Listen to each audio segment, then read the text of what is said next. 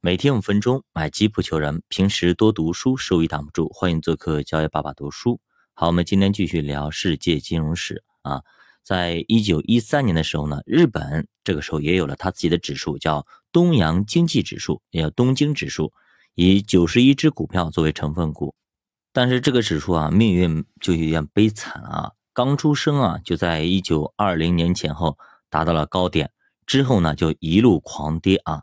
美国咆哮的二十年当中，日本还在发生了关东大地震，所以它的股票也没有反弹。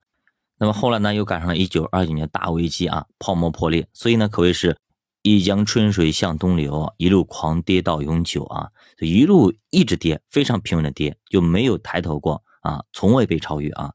早年间买入日本股票的人可以说是损失惨重，主要是因为呢，那个时候日本也是多事之秋，除了一战、二战。还打了日俄战争，再加上大地震的影响，所以日本经济啊其实非常非常糟糕。当时他还强撑金本位啊，以一美元兑换两日元的汇率，这个跟日本的国力完全不匹配。日本当时的工业实力完全跟美国就不在一个等级上，没法比。所以最终导致黄金大幅的外流。到了一九三三年，日本把汇率重新调整，调整成一美元兑换四点七三美元，这才把经济稳住，增加了出口，日本经济才得以复苏。后来呢，反而日本汇率自然而然的上升到了一比三点五。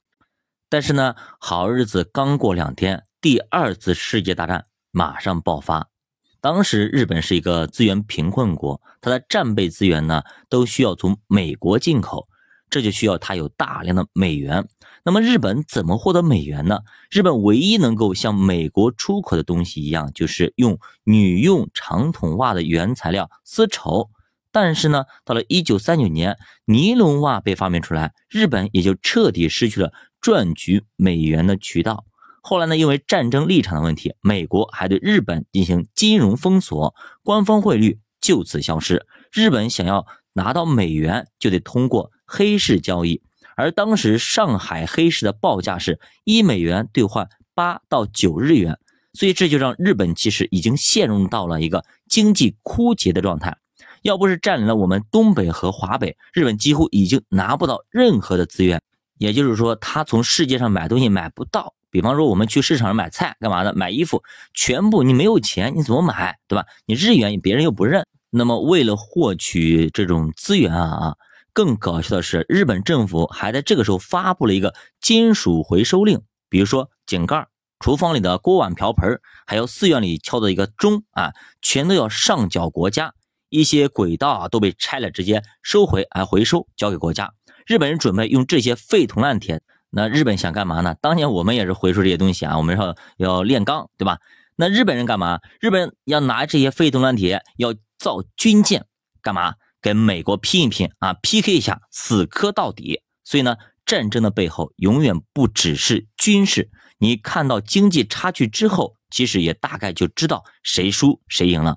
日本陆军即便再奋勇。你也挡不住资源的匮乏，你的石油、你的钢铁、你的稀有金属几乎全部都依赖于美国进口，你还要跟美国开战，跟美国死磕，这是完全不可想象的。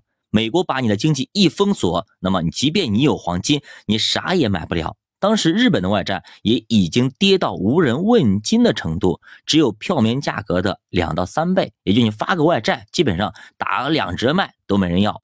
但是呢，奇怪的是啊，日本股市却一直在上涨。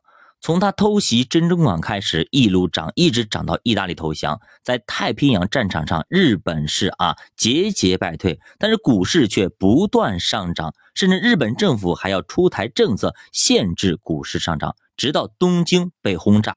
那个时候，日本股市还有那么一点点小倔强，没怎么跌。所以你看，真的很奇怪，神奇的日经指数啊。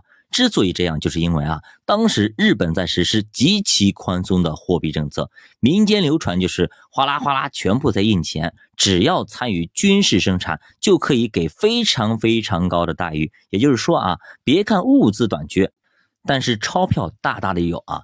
一九四五年，东京天天被美国狂轰滥炸啊，所以只能够关闭股票交易所啊。到了一九四六年，日本已经被美国接管，后来颁布了金融紧急措施令，也就是开始耍流氓了。面值十块以上的日元全部作废，哎，咱不当数了。人们为了不让手中的钱变成废纸啊，就得赶紧去存款，并且兑换成新日元。这一举措让整个股市非常非常悲观啊！不管你买入股票用的是什么，但是卖出股票一概获得的都是新日元，旧日元的持有者蒙受了巨大的损失啊！相当于财富被洗劫一空啊！规规矩矩、本本分分的国民在废墟当中啊，承担着偿还战争债务的重担。所以这个故事告诉我们啊，任何一场危机，最后承担代价的都是储户啊。是那些视现金为王的人，所以说我们古代有一首诗非常好，叫“兴百姓苦啊，亡百姓苦”。教爸读书陪你一起慢慢变富，我们下节再见。